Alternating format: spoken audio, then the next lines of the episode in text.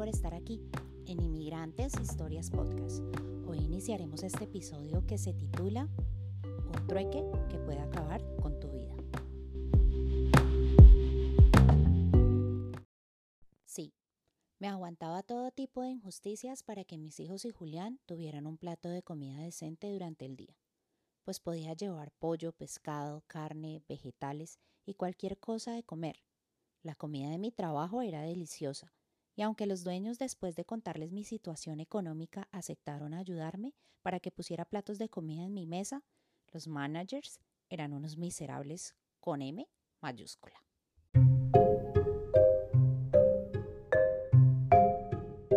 Pues cada vez que yo iba a irme para mi casa, la supervisora de la cafetería me hacía destapar los tres platos de comida.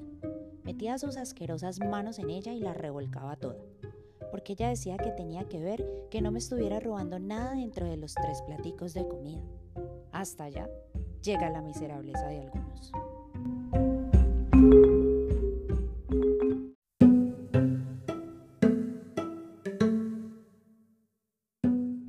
En serio que mi estado de ánimo era peor. En esos días me sentía muy mal, como si mi vida no valiera nada.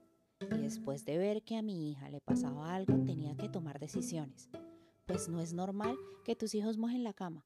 Eso es un síntoma de algo físico o psicológico y hay que ponerle mucha atención a esto. Mi semana de trabajo terminó, así que me dirigí a la oficina de una de las jefes y muy gustosa renuncié. Sí, sabía que mi situación financiera era la peor, pero si seguía en ese lugar iba a terminar por arrojarme al tren y creo que una vida vale más que tres platos de comida.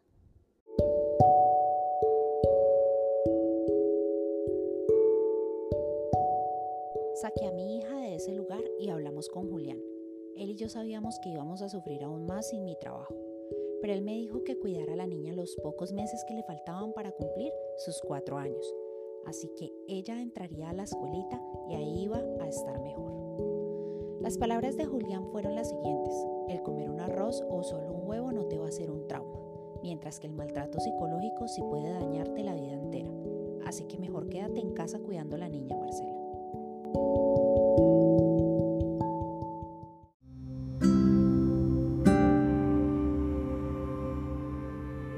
Después pude darme cuenta que mi hijo del medio venía golpeado de la escuela y que a mi hijo mayor también querían pegarle Claro que mi hijo mayor no le tiene miedo a nadie, así que se les enfrentaba hasta que ya nadie se volvió a meter con él.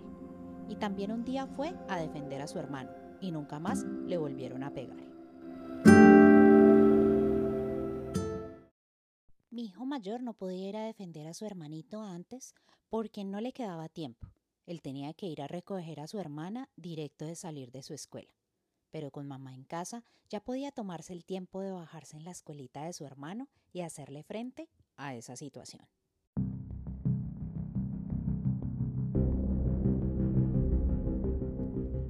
Cuando yo renuncié a mi trabajo, a las dos semanas Julián perdió el suyo. Dios mío, tuve que acudir de nuevo a mi papá para que me ayudara. Él me ayudaba con dinero para comprar comida y otra parte para pagar la renta. El año 2016 no sería un año maravilloso para mí, pues atravesaría por cosas muy dolorosas.